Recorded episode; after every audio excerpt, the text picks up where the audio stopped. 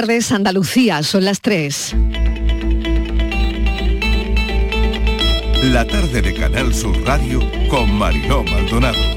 ¿Qué tal? ¿Cómo están? Abrimos la semana primera historia. Este lunes se enfoca en una celebración, lunes de celebración por todo lo alto en Málaga, el Unicaja campeón de la Copa del Rey en una final inédita. Autobuses descapotables para los campeones. Vamos a estar en esa celebración. A las 5 tendremos los sonidos en directo, una fiesta que va a ser larga, no es para menos. Ha sido una semana muy especial, cada día mejorando al anterior y el broche de oro es enseñar la copa a todos los malagueños. Hay que celebrar también la magnífica salud deportiva del baloncesto malagueño y andaluz.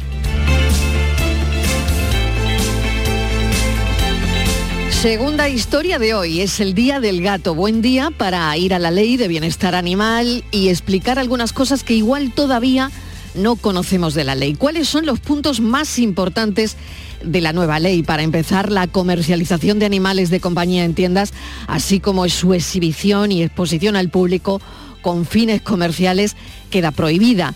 La cesión de animales entre particulares deberá ser, en todo caso, gratuita y queda reflejada por contrato. Por lo tanto, ¿qué papel van a tener las tiendas de animales? Se prohíbe tener en los hogares ratones, hámster, cobaya, chinchillas o conejos, pero también dentro de las aves, periquitos, cotorras, anapornis, originarios, de, aves originarias de otros países también, por ejemplo. En cuanto a los reptiles, nada de serpientes, iguanas, camaleones, tortuguitas, tampoco arañas. ¿Cuál es la razón para no tenerlos en casa?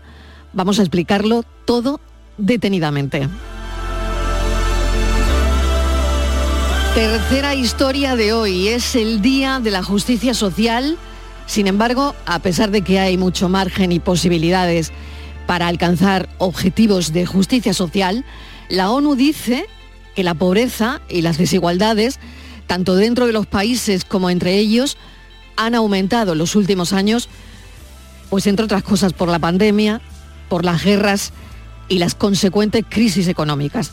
Se pone el foco este año en la gente joven, pero nos ha parecido interesante darles a conocer una plataforma que se llama Plataforma de Barrios Ignorados.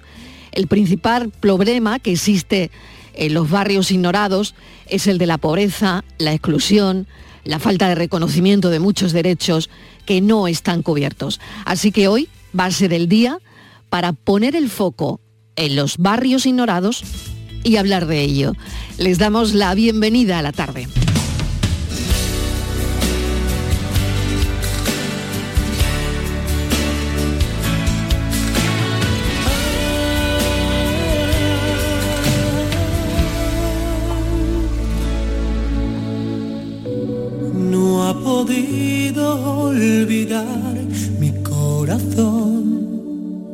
Aquellos ojos tristes, soñadores que yo amé. La dejé por conquistar una ilusión. Y perdí su rastro. Y ahora sé que es ella. Todo lo que yo buscaba y ahora estoy aquí. Buscándola de nuevo ya no está se fue. Tal vez usted la ha visto dígale que yo siempre la adoré y que nunca la olvidé. Que mi vida es un desierto y muero dígale también que solo junto a ella puedo respirar. No hay brillo en las estrellas ya ni el sol me calienta y estoy muy solo no sé a dónde fue. Por favor, dígale. Lo anunciaba hace un rato el presidente de la Junta de Andalucía, Juanma Moreno, va a conceder el título de hijo predilecto de la comunidad a los artistas Lola Flore, a título póstumo, y David Bisbal. Así lo ha anunciado esta mañana en su cuenta de Twitter el presidente de la Junta, como les decía Juanma Moreno, que ha adelantado de esta manera cuáles son los principales eh, hijos predilectos, las distinciones que se van a otorgar en el acto institucional del 28 de febrero en el Teatro de la Maestranza en Sevilla. A Lola Flores se le concede al cumplirse, como saben, el centenario de su nacimiento y en el caso de David Bisbal, porque cumple 20 años en la música. Estoy aquí, buscándola de nuevo, ya no está, se fue. Tal vez usted la ha visto, dígale que yo siempre la adoré y que nunca la olvidé, que mi vida es un desierto y muero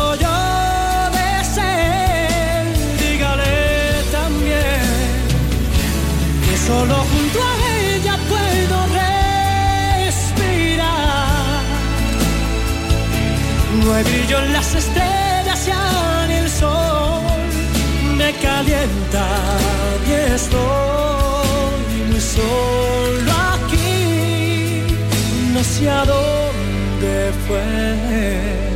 Por favor, dígale usted. 3 y 7 minutos de la tarde, esta es la tarde de Canal Sur Radio. La nueva ley de bienestar animal la ponemos ahora bajo el foco. Una de las medidas más polémicas que se incluyen en esta ley es, por ejemplo, el cursillo que tendrán que realizar todas aquellas personas que quieran tener un perro y los que ya son dueños de uno, pues tendrán dos años para hacerlo. Los perros peligrosos dejarán de ser considerados como tal y a partir de ahora los perros de más de 10 kilos tendrán que pasar un examen de sociabilidad realizado por el veterinario que es la persona que va a establecer si deben llevar ozal, si deben llevar correa y también otras medidas de seguridad. Pero ¿qué papel, como les decía hace un instante, van a tener las tiendas de animales? Hemos buscado algunas de ellas esta mañana en la redacción. Hemos dado con la dueña de Mascotas Andalucía en Jaén, María Jesús Garrido. Bienvenida, María Jesús, gracias por atendernos. Buenas tardes. ¿Qué tal? ¿Qué, qué información les ha llegado, María Jesús? Porque claro, no sabemos muy bien eh, qué papel, como decía anteriormente, van a tener las tiendas de animales. Pues de momento no, no ha llegado todavía un listado en concreto. Mm, Se supone que van a hacer un listado impositivo para decirnos las especies que se van a poder vender. Pero claro, sabemos que ya perros, gatos, hurones, pues eso no lo vamos a poder vender ni muchas de las especies, imagino. Ujú. Y estamos claro. todavía a esta Sí. espera de que nos digan un listado impositivo. O sea, por lo tanto, ese listado todavía no se ha recibido, María Jesús. No, No. ese listado todavía no ha salido. Vale. En cuanto a ratones, hámsters, chinchilla, los conejos que les comprábamos a los niños, cobayas, em, ¿esto se sigue vendiendo?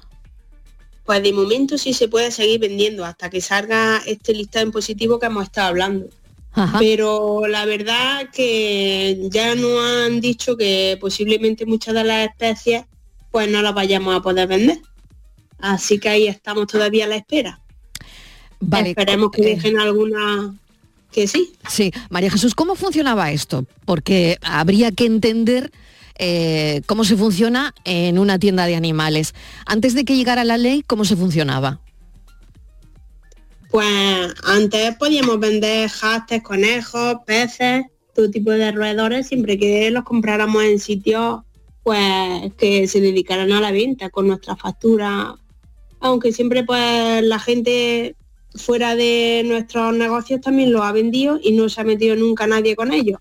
Pero se ve que los que lo hacemos bien, pues somos siempre los que tenemos las de perder, como yo digo. En el caso, sí, en el caso de las aves también me gustaría, por ejemplo, la venta de periquitos, de las, Sí. las cotorras, que yo creo que eso se ha vendido bastante, ¿no?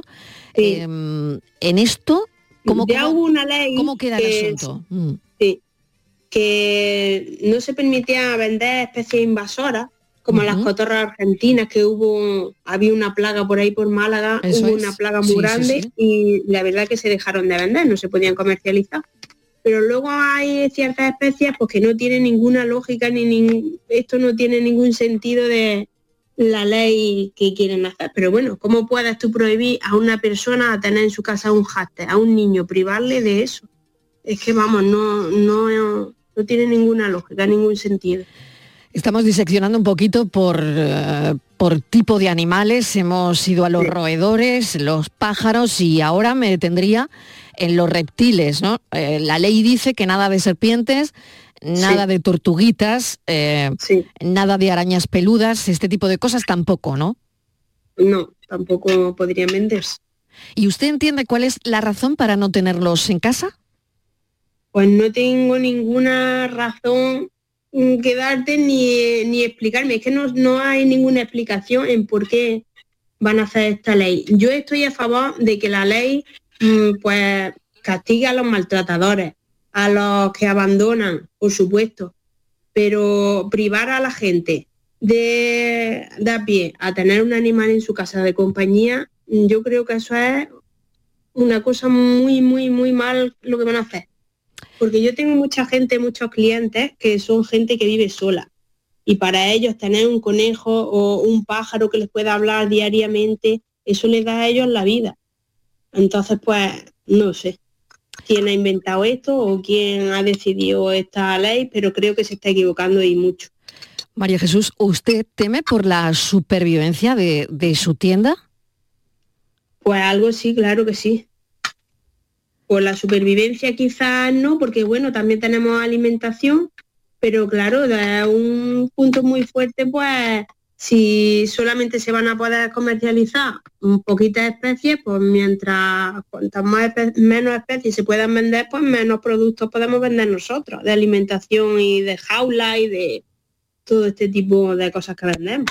Claro, si una persona no tiene en casa al animal, tampoco va a comprar comida eh, ni ningún a artilugio. va a afectar mucho. María Jesús Garrido, le agradecemos enormemente que nos haya atendido. Le mando un saludo desde pues, aquí. Desde aquí quiero hacer también un pequeño llamamiento a la gente que tiene sus mascotas en casa, que no tengan miedo de tenerlas, porque me está llegando a oída de que hay gente que está abandonando a las mascotas por el miedo a luego cuando salga esta ley no saber lo que hacer con ellos y la temeridad, no sé, de que los multen o cualquier cosa de esta. Entonces me está llegando a oída de que hay gente que está abandonando a, animales. Entonces, pues por favor, que la gente no haga eso, que la ley, pues imagino que no será tan drástica, que habrá solución para todo. Que por favor, pues que no abandonen a los animales. María Jesús Garrido, le agradecemos enormemente que nos haya atendido porque queríamos saber el punto de vista desde una tienda de animales cómo lo están viviendo y le agradecemos su amabilidad. Pues de momento eso, mucha incertidumbre. Gracias, un saludo. Muchas gracias a ustedes. Hasta luego. Vamos a hablar con la presidenta de la Asociación Jurista de Córdoba por la Defensa Animal y el Medio Ambiente. Es miembro de la Comisión de Protección Animal del Colegio de Abogados de Córdoba. Se llama Dulce Aguilera. Dulce Aguilera, bienvenida. Gracias por atender nuestra llamada. Hola, muy buenas tardes. Muchísimas gracias a vosotros por invitarme. Nos gustaría saber cuáles son los puntos más importantes de la nueva ley, porque, claro, lo hablaba con una tienda de animales que mm, queríamos enfocar el tema por ahí, ¿no? Para empezar, la comercialización de animales de compañía en tiendas, la exhibición, la exposición al público, está prohibida. Sí, efectivamente, está, está prohibida. Además hay un apartado expresamente donde, donde queda recogido eh, y es concretamente en el artículo 27, apartado L, donde dice textualmente la queda prohibida la comercialización de perros, gatos y hurones en tiendas de animales, así como su exhibición y exposición al público con fines comerciales. Perros, gatos y hurones solo podrán venderse desde criadores registrados. Así es. He estado escuchando un poco la, intervención de la señora eh, que ha intervenido antes, antes de mí y parece ser que ninguna de las dos partes estamos de acuerdo con este texto normativo, con la ley de protección animal. Y muchísimo menos con el Código Penal que, como bien sabéis, eh, se está tramitando de forma conjunta y de una forma muy silenciosa y mm, lo cual resulta incluso todavía más peligroso que la ley de protección animal que, que bueno, ya ha sido aprobada en primera vuelta en el Congreso y que está ahora pendiente de la tramitación correspondiente en el, en el Senado. De hecho, hay entidades jurídicas que estamos pidiendo el veto del Código Penal. Si queréis ahora después eh, os matizo y os amplío un poco más la información. Sí, sí, podría matizar porque eh, a mí lo que me ha sorprendido es que ese mm, listado no haya llegado todavía a las tiendas de mascota. ese listado de qué animales mm. son considerados mascota o no. Mm, por lo tanto, claro, hay incertidumbre en el sector. ¿Por qué dice que no llegará? ¿Por qué, no, llegará, llegará, en un tiempo, llegará porque tienen un plazo. lo primero que el texto normativo no entra en vigor hasta dentro de seis meses. Con lo cual, desde la publicación en el Boletín Oficial del Estado, eh, tenemos que contar seis meses para su entrada en vigor. ¿Vale?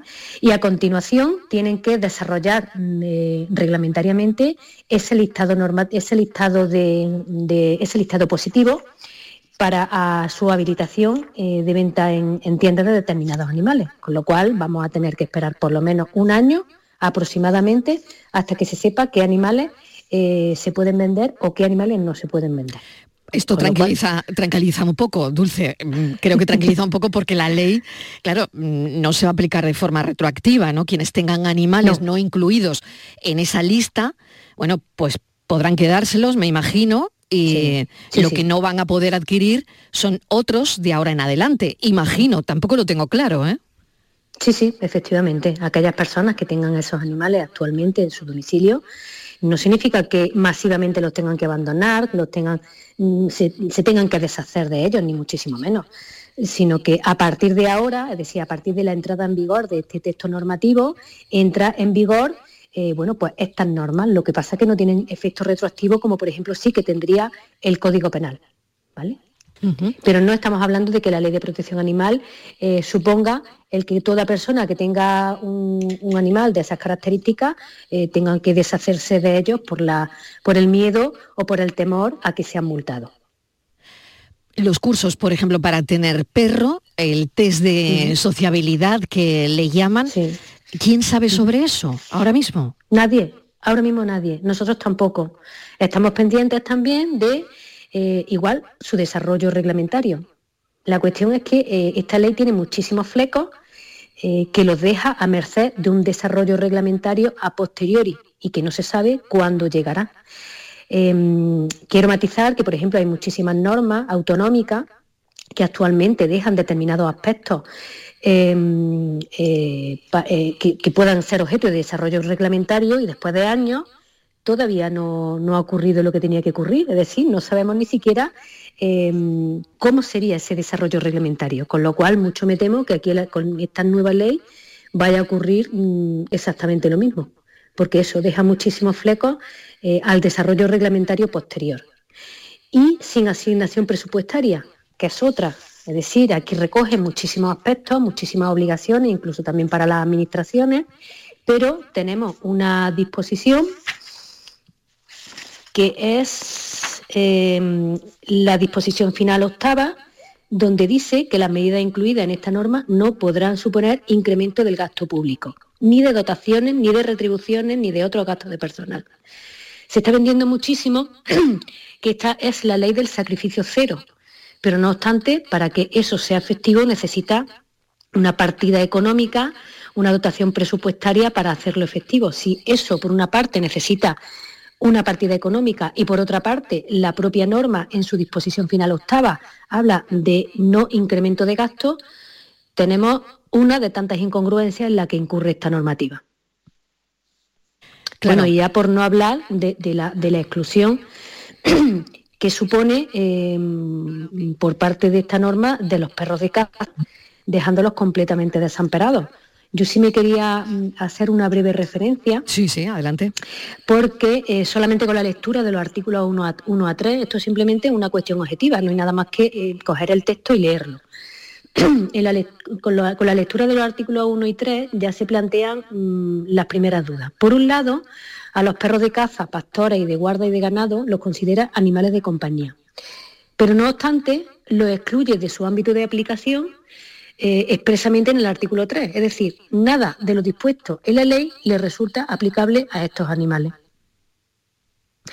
También se ha hablado mucho eh, de la prohibición de tener a los animales encadenados.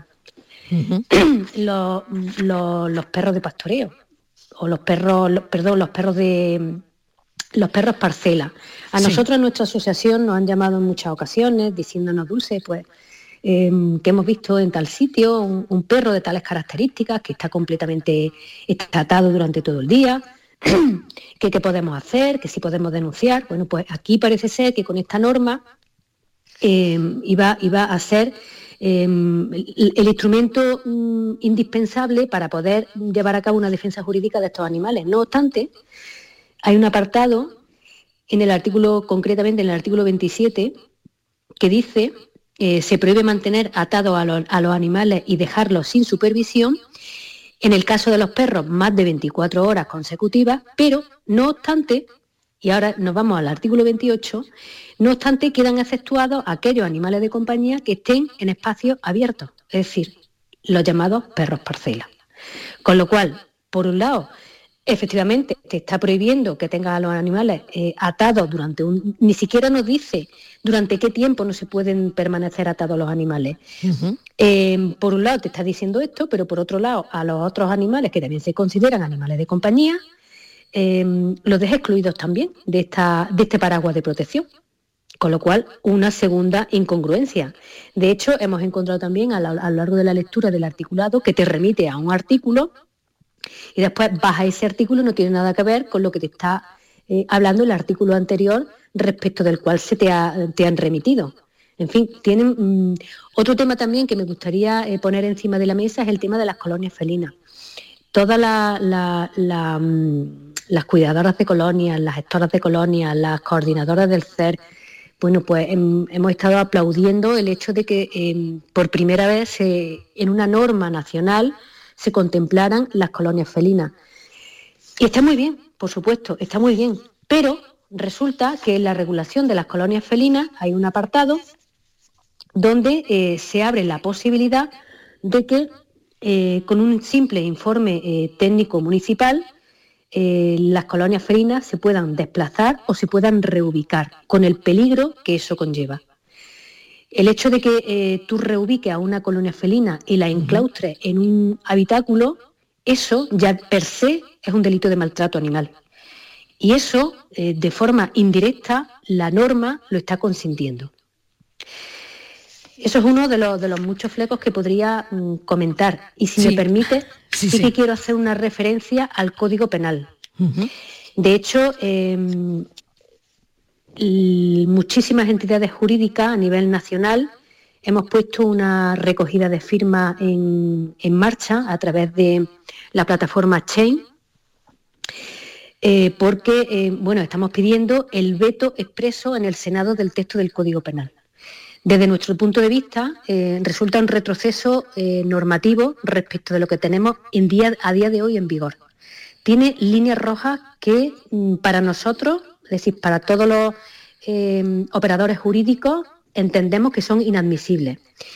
¿Por qué? Pues porque la ciudadanía está solicitando un endurecimiento de las penas y de las condenas por maltrato animal y resulta que en el Código Penal se incluye la alternativa de prisión o multa para los casos de maltrato animal. Se incluye igualmente una frase muy, muy, muy peligrosa que hasta ahora no estaba contemplada en el texto actual, que es eh, la que dice expresamente fuera de las actividades legalmente reguladas. ¿Esto qué significa? Esto significa que puede dejar la puerta abierta a dar muerte con total impunidad, por ejemplo, a perros de caza, cuando esté realizando eh, la acción de caza. Por su parte, despenaliza los actos de carácter sexual, eh, cuyas lesiones no requieran un tratamiento veterinario para el restablecimiento de su salud. Cuestión que hasta ahora pues, sí que tenía un encaje jurídico con el Código Penal actual. Y puedo poner un ejemplo eh, de un caso que precisamente estoy llevando en los tribunales, en un, de un pueblo de una localidad de aquí de, Córdoba, donde em, se produce una agresión sexual a una, a una gallina y ahora mismo el procedimiento está en fase de, en fase de juicio oral ya hemos presentado el, correspondiente escrito de acusación y con esta nueva normativa, con esta nueva regulación del Código Penal, eh, lo hubiesen archivado desde el minuto cero, puesto que no hay ningún tipo de lesión acreditada y mucho menos no hay ningún tipo de acreditación de tratamiento veterinario. O sea, está hablando de condenar de alguna manera eh, o, que se va por el desagüe la zoofilia en la ley. Claro, correcto, correcto, correcto. bueno, yo quería comentarle también eh, la otra cara, ¿no? que es una sentencia que tengo aquí delante de un juzgado de lo penal número 4 de Jaén, que ha condenado a un vecino de Torredón Jimeno a siete meses de prisión como autor de un delito continuado de maltrato injustificado de animales domésticos, porque fíjese lo que hacía. El juez considera probado que el condenado en el año 2020 mm, pues puso en algunos mm, contenedores, introducía eh, alfileres, agujas y puntillas para que los perros y animales las comieran y murieran a consecuencia de la ingesta. Así que esta persona tiene, eh, pues eso está condenado, eh, como le decía, con, por delitos de, maltrato animal, ¿no? Esto, sí, sí, claro, esto no tiene nada que ver con la ley, esto ya estaba, ¿no? Sí, sí, claro, estamos hablando de un ilícito penal Claro. Eh, que, ahora mismo, eh, si, cosas así animal, van a seguir su curso, quiero decir. ¿no? Si el, sí, sí, siguen su curso. Si, los animales fallecieron, eh, sí que existe posibilidad de que, en caso de que exista muerte del animal, sí que se establece la, la pena de hasta dos años de prisión, pero en ningún momento llegaría a entrar en un centro penitenciario un maltratador.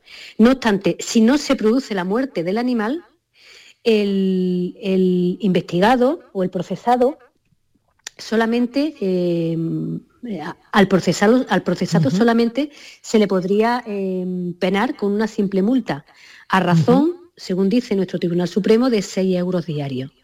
Con lo cual, eh, eso poco menos que es despenalizar el maltrato animal, porque si a una persona se le condenan a 500 euros de multa y encima se declara insolvente, pues no pasa absolutamente nada.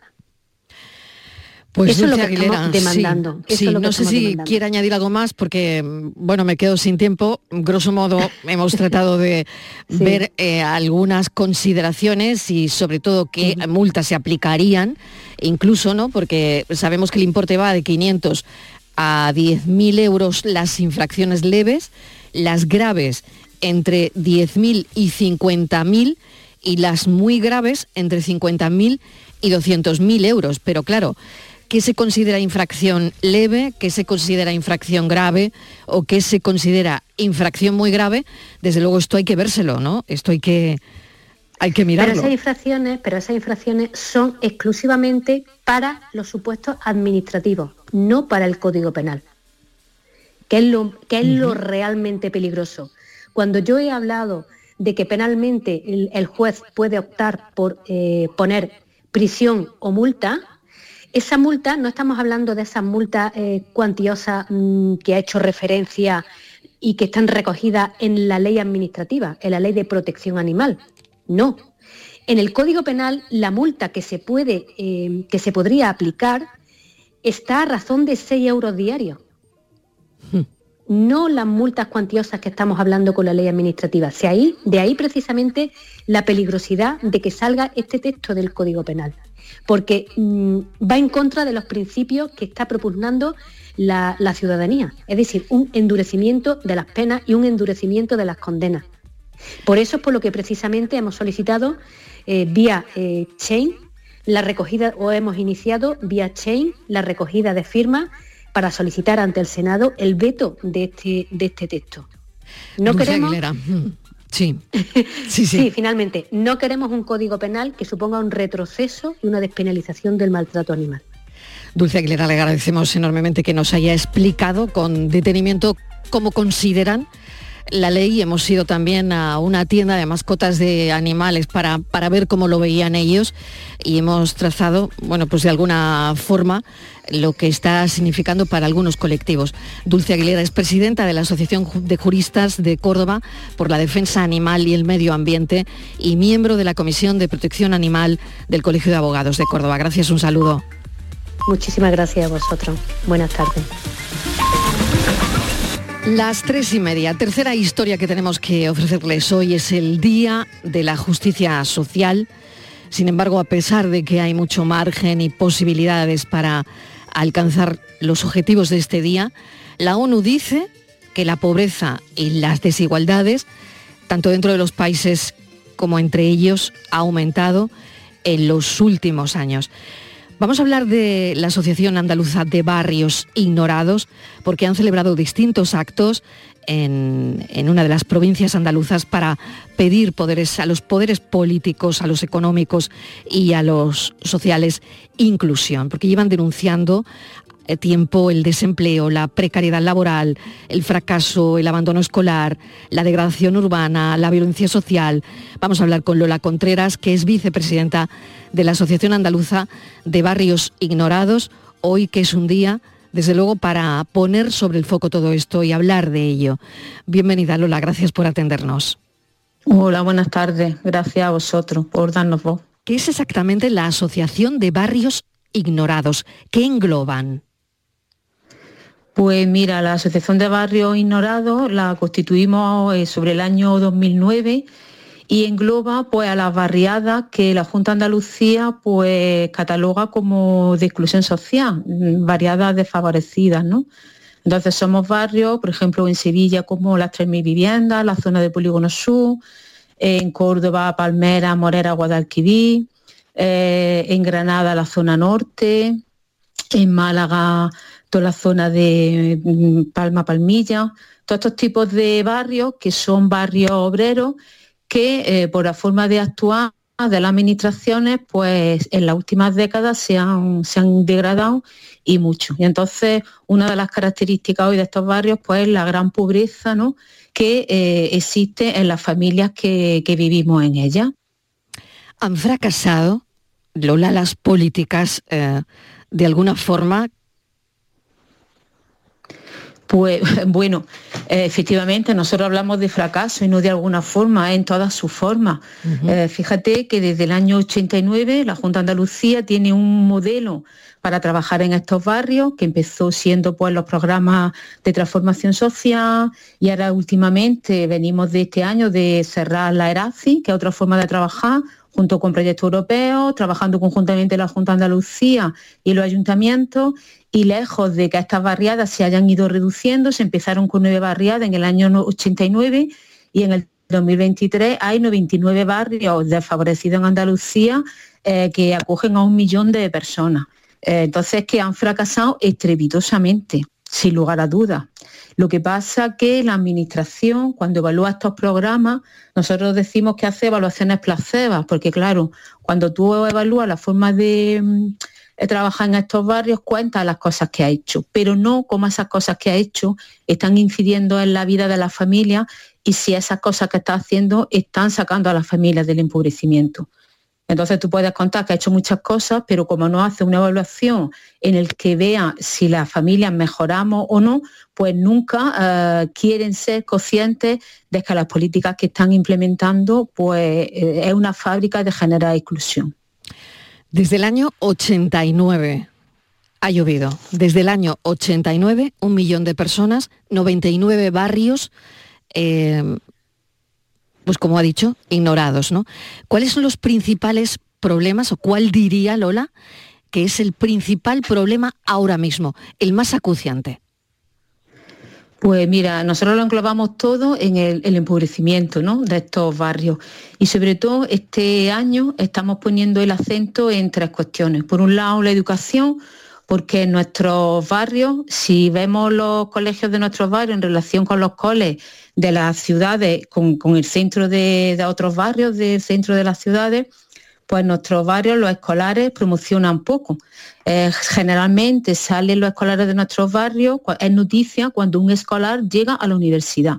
¿Vale? No cuando la mayoría llegan a la universidad. Eh, hay un abandono escolar temprano, hay mucho fracaso escolar. Entonces lo que nosotros decimos es que en estos barrios eh, la educación no se puede trabajar lo mismo que en otras zonas de, de la ciudad. Y además nos encontramos también que muchos de nuestros escolares, pues la salida puede ser la FP y más que nunca la FP en nuestros barrios y en el conjunto de la oferta formativa de la Junta de Andalucía se está privatizando. Hay pocas plazas en la FP pública y, vemos cómo al lado de, de, los grandes centros de FP, de la, sobre todo de nuestros barrios de las ciudades, se están em, acercando entidades privadas y ahora si queremos que nuestros chicos y nuestras chicas vayan a la FP, tenemos que pagarnos. Se está privatizando y eso es una denuncia que también estamos haciendo, como en los últimos años la educación se está privatizando. Nosotros tenemos un proyecto que es el proyecto Palanca, en el que está elaborada una herramienta que está elaborada por la propia asociación en colaboración con expertos en el ámbito educativo, sobre todo con profesorado de estas zonas, de estos barrios, en el que vemos que eh, hay que trabajar desde otra forma, desde el centro escolar. Y hay que trabajar fundamentalmente con, con las familias. Esta tarde tenemos una presentación online de esta propuesta educativa, que vamos a intentar presentársela a la, a la Consejería de Educación. Otra cuestión en la que ponemos el foco es en el tema de la sanidad. No puede ser que nuestros centros de atención primaria de estos barrios pues estén como, como están, ¿vale?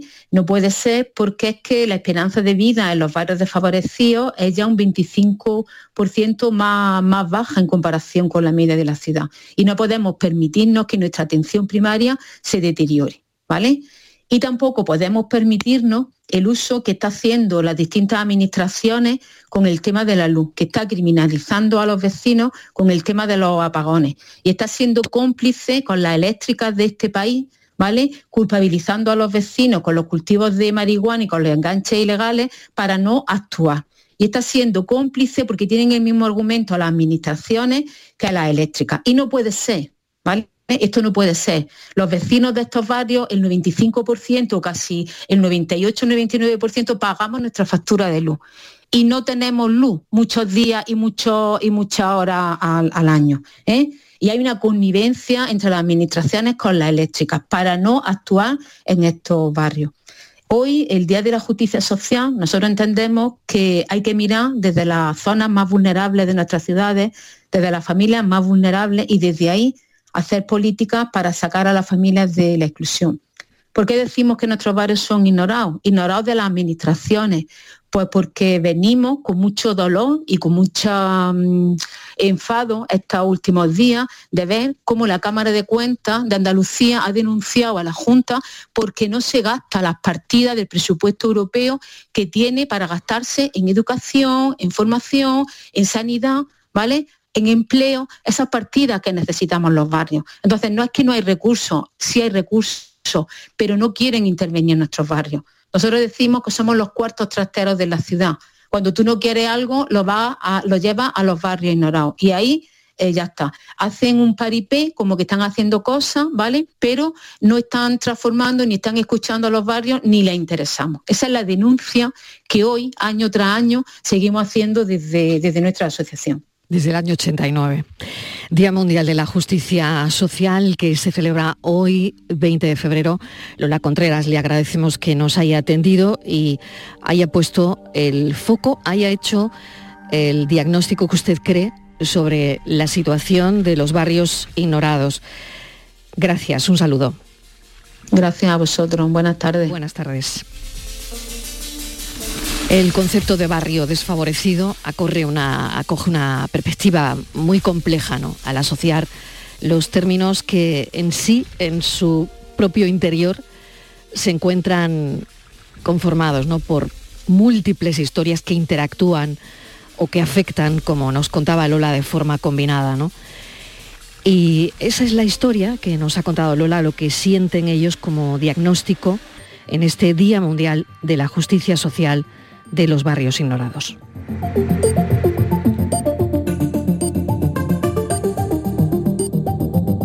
La tarde de Canal Sur Radio con Mariló Maldonado. También en nuestra app y en canalsur.es. Chano, ¿nos disfrazamos de factura de la luz para asustar al personal? ¡Tequilla! Con Hogar Solar ahorras tanto que eso ya no da yuyu. ¿Hogar Solar? ¡Claro! No como mi cuñado Alfonso que riega todos los días una lámpara creyendo que le va a crecer una planta fotovoltaica. Hogar Solar, la luz que te ayuda a ahorrar. Ahora mismito voy a ponerme yo la plaquita.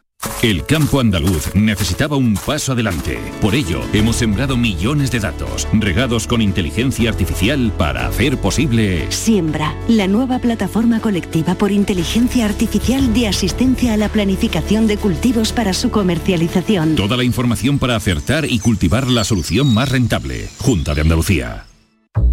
Cuando rascas un rasca mega millonario, un rasca por 10 o por 20 o cualquiera de los rascas de la 11, siempre rascas algo. ¿Algo? ¿Algo como qué? Pues por ejemplo, puedes rascar una celebración, mucha ilusión y puede que hasta un millón de euros. ¿Así? Pues entonces dame un rasca. Con los rascas de la 11 tienes un montón de maneras divertidas de rascar momentazos y premios de hasta un millón de euros. Rascas de la 11. Rasca el momento. A todos los que jugáis a la 11, bien jugado. Juega responsablemente y solo si eres mayor de edad. Somos una comunidad que no necesita filtros, con seguidores de todas partes del mundo. Somos una red social unida, una tierra que avanza, que crea y que cuida, con amigos que van mucho más allá del tiempo real. Una comunidad orgullosa de estar muy conectada con nuestra manera de sentir y nuestra manera de vivir. Feliz Día de Andalucía. Esta es tu comunidad. Un mensaje de la Junta de Andalucía. Todo el deporte de Andalucía lo tienes en El Pelotazo de Canal Sur Radio. La información de nuestros equipos, las voces de los deportistas y los protagonistas de la noticia. Tu cita deportiva de las noches está en El Pelotazo. De lunes a jueves a las 11 de la noche con Antonio Caamaño. Más Andalucía, más Canal Sur Radio. La tarde de Canal Sur Radio con Mariló Maldonado.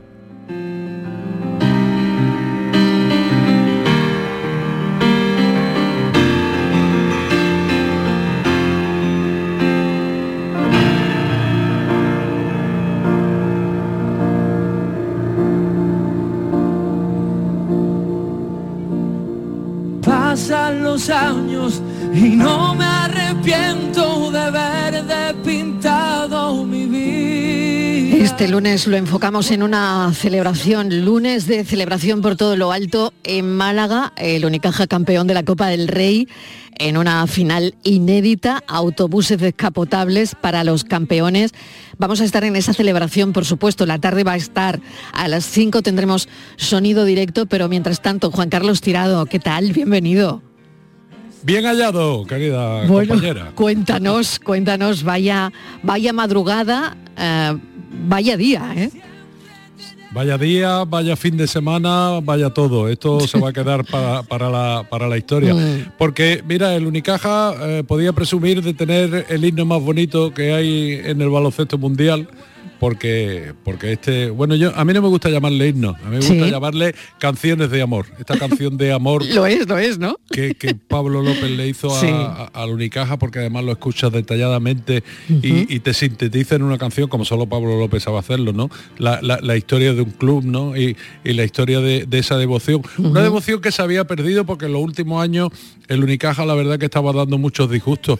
Pero ha resurgido, ¿eh? ha resurgido. Juan Ave Fénix. Sí, sí, y, y lo que ha hecho en esta copa, eh, lo que ha hecho en esta copa. Mm, tremendo, Para, sí, mira, para, tremendo. empe- para empezar, mm, es el primer equipo desde que se funda la ACB que en una misma fase final de una Copa del Rey elimina al Real Madrid y al Barcelona. Eso lo hizo el, el Unicaja. Sí, el jueves sí. eliminaba al Barcelona y, y el sábado eliminaba al Real Madrid. Y ayer, bueno, pues con ese resultado de 80 a 83 ante el Lenovo Tenerife, pues conseguía levantar su segunda copa de, de la historia.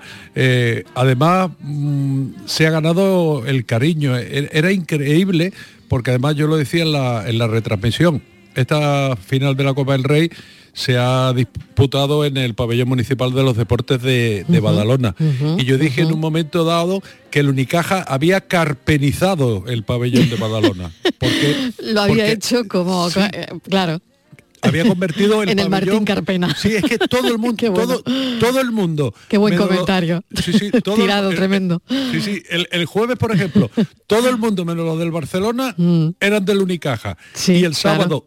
Todo el mundo menos los del Real Madrid eran del Unicaja. Que parecía el Martín Carpena, vamos. Sí, sí, parecía Martín Carpena. Además dio la, la casualidad, eh, porque eso eh, producía, ha, ha producido anécdotas muy graciosas, Mm. el, el equipo local era el Juventud de Badalona. Claro. El, el Juventud va de verde también. Curiosamente, ¿no? Sí. Claro, claro. Y yo, y yo recuerdo, por ejemplo, el jueves, cuando se elimina al Barcelona, eh, uno de los jugadores, Kendrick Perry, que, que es un personaje, eh, se fue para la grada donde estaba la grada, donde estaba lo del Juventud a, a celebrarlo, porque claro, los vio de verde la criatura y dijo, estos son de los míos, ¿no? Eh, eh, eh, es impresionante, nos deja, nos deja cosas muy bonitas y sobre todo mm, nos deja la grandeza de este deporte. Fíjate este dato que me parece esclarecedor. El Real Madrid eh, tiene un presupuesto en la sección de baloncesto de unos 44 millones de euros. El Fútbol Club Barcelona creo que está en 43 millones. El Unicaja 10. No todo es el dinero tirado. Afortunadamente, por eso te digo no que todo yo me es la pasta, feliz. no todo es la sí, pasta. sí. No, no Bueno. todo es dinero, eso bueno, es hay que, hay que celebrar la magnífica salud deportiva del baloncesto malagueño. Yo creo que esta tarde se celebran muchas cosas, una fiesta Sí. que va a ser larga, no es Mm. para menos por, por la semana que está contando don Juan Carlos Tirado, ¿no? que ha sido muy especial porque cada día ha mejorado al anterior. ¿no? Y, y claro, lo bonito es ahora venir con la copa, autobuses descapotables y enseñarle la copa a Málaga. ¿no? Eh, ¿Cómo se va a hacer eso, Juan Carlos? Porque yo quiero estar en directo, es decir, que Sí. tenemos que estar ahí, ¿no? Hombre, ahí va a estar nuestro compañero Paco Rodríguez porque, bueno, el operativo se ha montado rápidamente. Te digo que los jugadores, bueno, todo el cuerpo técnico eh, se han citado hoy al mediodía para, para celebrar un almuerzo porque es que no, no- han podido celebrar hasta ahora la Copa porque ayer fue terminar el partido y, y montarnos en el vuelo charter para... claro, tres de para la mañana habéis llegado, ¿no? Claro, claro, claro, Y entonces, bueno, han celebrado un almuerzo... Son días para no dormir tirados. no, días para no dormir. Claro, claro que sí, claro que sí. Uno- yo, yo siempre digo que uno duerme cuando no tiene otra cosa medio que hacer, pero si hay cosas, si hay cosas interesantes, se está despierto. Muy bien. Que el, a las 5 de la tarde están eh, citados en el pabellón de los Guindos. muy El bien. pabellón de los Guindos es como la oficina central del Club Baloncesto Málaga. Ahí se van a montar en ese autobús descapotado, se van a trasladar a, a las instalaciones de, a la sede de Unicaja Banco, que es el gran patrocinador y, y, hombre, el dueño del equipo. Posteriormente se van a trasladar a las 6 de la tarde al Ayuntamiento de, de Málaga, a las seis y media, perdón, y a las 7 tienen previsto estar en el Santuario de la Victoria para ofrecer eh, esta copa a la patrona de Málaga. Yo ya te digo que me parece una, una previsión muy optimista porque yo creo que va a ser imposible cumplir, Cumplir el horario, ¿no? Sí, sí, sí, sí, sí. Muy bien, bueno, pues de entrada a las 5 nosotros lo vamos a contar y, y vemos eh, cómo iremos viendo cómo va transcurriendo la tarde. Gracias, Juan Carlos, un beso enorme y bueno, ya habrá momento para descansar, a ver si te puede echar un ratito entre, entre las 4 y las cinco y media, por ejemplo. Sí, porque también te digo otra cosa. Esta noche a las 9 tenemos una cita en la Rosaleda porque el Málaga se juega la vida ante el Zaragoza. Madre mía, madre Sí. mía. O sea que nada, que, que sí, que, que te echen media horita por lo menos, chiquillo. Sí, bueno, voy a, voy- voy- voy a intentar Venga. echarme me- me- media horita porque claro, con la adrenalina voy bien, pero ya me está dando, como se dice en mi pueblo, la bajona. Totalmente, totalmente, después de comer además. Un beso Claro. tirado, gracias. Un beso. Venga, hasta ahora. Hasta ahora, hasta ahora. Los años y no me arrepiento de haber despintado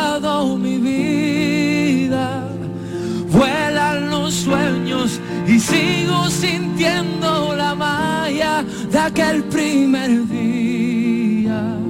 Y en Ciudad Jardín me emocioné, yo estuve allí. Hoy más de diez mil están contigo y te cantan así. La tarde de Canal Sur Radio con Mariló Maldonado. También en nuestra app y en canalsur.es. Canal Sur Sevilla. Los guerrilleros, tapicería y colchonería en Utrera, a precios de fábrica. Colchón de matrimonio de 27 centímetros de grosor, lechos independientes, refuerzo en zona lumbar, cara de verano e invierno, valorado en 689 euros, ahora 299 euros. Sí, sí, has escuchado bien, 299 euros. Y por un euro más televisor LED de 32 pulgadas de regalo. Estamos en Utrera, carretera Carmona número 15 en Utrera, Sevilla. Entregas en 48 horas. Driveris, driveris, driveris. Coches de ocasión que te gustarán un montón. Lo nuestro no es cantar. Lo nuestro es vender coches de segunda mano. Bien seleccionados, perfectamente revisados, garantizados y a muy buen precio. Si buscas coche de ocasión, entra en driveris.es o acércate a tu tienda más cercana y elige entre más de mil coches de todas las marcas. Driveris, vehículos de ocasión de verdad. Con la luz, ahora la luz eres tú. Porque con las placas que te instalamos puedes dejar tu factura a cero euros e incluso pagar parte de la factura de cualquier otra residencia. Llámanos al 917-0170 y súmate a la revolución de los tejados. O la luz. En Canal Sur Radio, por tu salud, responde siempre a tus dudas. Hola. Oído porque este lunes hablamos de implantes cocleares y de todo lo que hay que saber para mantener una buena salud auditiva a todos los niveles. Nos acompañan, como siempre, los mejores especialistas y contamos con tus preguntas en directo. Envíanos tus consultas desde ya en una nota de voz al 616-135-135. Por tu salud, desde las 6 de la tarde con Enrique Jesús Moreno. Más Andalucía, más Canal Sur Radio. La tarde de Canal Sur Radio con Mariló Maldonado. Estos son nuestros teléfonos 95 1039 105 y 95 1039 16. Andalucía pregunta a esta hora 670 94 30 15 670 940 200 por si quieren mandar un mensaje de audio a José María del Río que es el abogado experto en derecho de familia y herencias que tenemos hoy. José María, ¿qué tal? Bienvenido. Bien hallada, Mariló. Bueno, lío en los juzgados de familia, vaya por delante, ¿eh? Sí, bastante. Bastante, vaya, vaya lío. Bueno, Estíbaliz Martínez, mesa de reacción, bienvenida. Hola, ¿qué tal, Mariló? Eh, y buenas se le tardes. han puesto una cantidad de euros al valor de trabajar para la casa y cuidar a los hijos. Sí, una pregunta que siempre o muchas veces se hace, ¿no? Nos hemos hecho. ¿Cuánto cuesta el cuidar los hijos, hacer la casa eh, y dejar tu trabajo? Bueno, pues esto eh, tiene ya una cifra eh, que son 34.980 euros con 15 céntimos. Esto, Mariló, es la indemnización de un marido que ha tenido que pagar a su exmujer tras el divorcio porque ella pues se dedicó durante un tiempo a realizar las labores del hogar y también cuidar a sus hijos eh, mientras estaban casados, eso sí, estaban casados en régimen de separación em, de bienes. Ha sido, eh, en este caso, Mariló, tenemos que irnos a Galicia, Pontevedra, ha sido una vecina de Pontevedra la que ha conseguido que el juez pues le ponga números a trabajar en casa y a cuidar a, a los niños, ¿no? Y porque no ha podido incorporarse al mercado laboral. Lo cierto es que la negativa por parte de muchos exmaridos a compensar a sus exmujeres lleva ocasionando un debate judicial continuo y una montaña además, curiosamente, de sentencias diferentes, Mariló, entre sí. Algunas de ellas suelen llegar hasta el Tribunal Supremo y le preguntamos a José María del Río si con esta sentencia estamos más cerca mm, de solucionar el problema o por lo menos unificar criterios vía los jueces, que unos que sean todos iguales para bien o para mal, pero que hay muchas eh, sentencias diferentes. José María, Bien, claro. eh, no, no, no va a ser, no va a ser jurisprudencia. No va a ser jurisprudencia porque de alguna manera tenemos que saber que en un procedimiento de familia, bien sea con matrimonio o sin matrimonio, existen una serie, una serie de conceptos económicos que los jueces están obligados a dictar. Uno son los alimentos, que como dice la ley es no solo a los hijos menores sino a los mayores, sino también entre progenitores ascendientes o descendientes, también entre cónyuges. Es decir, ya existiría entre cónyuges la obligación alimenticia. Existe otro concepto económico que hablamos mucho de él, que es la pensión compensatoria, cuando el cónyuge al que la separación o el divorcio le produzca un desequilibrio económico con relación a su anterior situación al matrimonio. Y esta indemnización no tiene carácter general. Esta indemnización exige no ya solo que exista una separación de bienes, sino que exista una dedicación exclusiva de uno de los progenitores al cuidado de la casa y de los hijos para que pueda fijarse esa indemnización.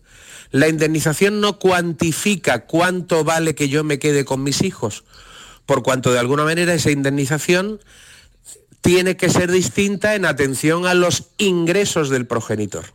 Es decir, para que exista derecho a esa indemnización, eh, se dice que la dedicación tiene que ser exclusiva, es decir, si yo he tenido, he podido acceder al mercado de trabajo, ya de alguna manera no existe esa dedicación exclusiva.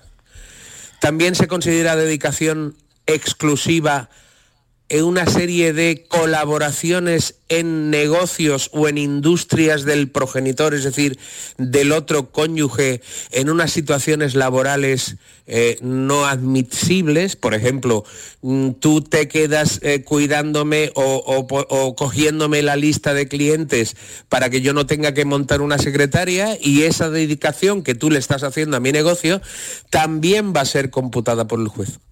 Es decir, no se establece un criterio unificado de salario que me corresponde por dedicación eh, a los hijos y a la familia, sino que en cada caso concreto los jueces pueden valorar como esa indemnización ese trabajo exclusivo que yo he hecho para la casa y para los hijos, que ha supuesto un beneficio para la otra parte y que para mí ha, ha supuesto un perjuicio. Bien, pues creo que queda explicada esta sentencia. Vamos con un audio de un oyente que nos lo envía. Vamos a escucharlo con atención. Hola, buenas tardes. Eh, miren, la semana pasada, soy María de Sevilla, la semana pasada les hice una pregunta para el abogado de hoy lunes para un tema de una pensión, pero no me la pudieron contestar. Entonces mm, he oído mi, mi WhatsApp, mi audio que le puse y creo que no me expliqué bien. Entonces, si, le parece, pues... Pues adelante, pues vamos a oírlo. Como es el caso para que la respuesta sea un poquito más, más segura a lo que yo preguntaba. Eh, era sobre que mi hijo está comprando una pensión, tiene 20 años, tiene un contrato de duración determinada, máximo un año, en el cual, el cual se lo renova mes a mes de, de 32 horas con un plus de 8. Entonces el, tema es saber si, si le tiene su padre que seguir pasando la pensión con este tipo de contratos o si cuando pase el año ya no lo renovan eh, le podría volver a, dar la pensión en caso de que, de que, se quede parado y si con este tipo de, contrato, mm, digamos, la pensión seguiría junto con el, junto con el trabajo. Mm, bueno, mm, creo que más o menos me he explicado, pero Muy a ver si Venga, eh, José María. contestar. Perfecto. sobre todo es saber si, si le pertenece la pensión estando trabajando con este tipo de contrato y si fuera que no, cuando termine este contrato le volvería la pensión o ya no se lo daría nunca más porque bueno, porque ya está un tiempo trabajando. muchas gracias. Adelante. Pues a las dos cosas hay que contestar negativamente. Es decir, ¿cuándo se sobreentiende que un hijo mayor de edad eh, eh, puede extinguir la pensión alimenticia? Pues cuando ha finalizado su formación eh, universitaria o educativa y en segundo lugar cuando ha tenido acceso al mercado laboral. Es decir, lo que usted me plantea es un contrato de un año renovable mes por mes. Eso implica que ha existido una inclusión de su hijo en el mercado laboral habitual y por consiguiente pudiera ser que pudiera que el padre en este caso pudiera solicitar la extinción de la pensión alimenticia. ¿Cuándo puede renovarse esa pensión? Pues en el procedimiento de familia en ningún caso.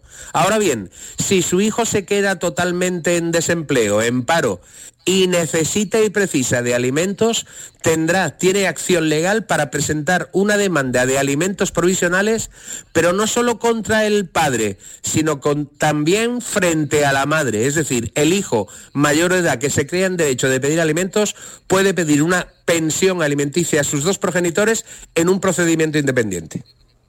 Hoy ha habido un asunto de pensión alimenticia importante, porque claro, con todo lo que ha habido José María de los juzgados de, derecho de familia, eh, claro, habían, no estaban pagando las pensiones de, de alimentos, ¿no? Y parece que eso hoy se ha terminado por arreglar, ¿no? No sé Hombre, si tienes eh, constancia de esto. Sí, sí, vamos a ver una cosa. No solo vamos a ver la pensión alimenticia, que es fundamental. No vayamos a discutir que el carácter fundamental y esencial de una pensión alimenticia, porque va dirigida a que mis hijos puedan comer, Claro, desde luego. claro. Pero hay una serie también de obligaciones económicas que están descansando en las cuentas de consignaciones de los juzgados, que hasta tanto en cuanto no se admitan por el señor letrado de la Administración de Justicia, se quedan en suspenso. Verdaderamente, verdaderamente dentro de lo que eran los eh, el carácter mínimo, Sí. el carácter mínimo estaba también el tema de violencia de género y el tema de pago de alimentos. Es decir, se ha conseguido que eso forme parte de lo que es la normalidad, aunque continúen en la Gracias, José María. Hasta ahora.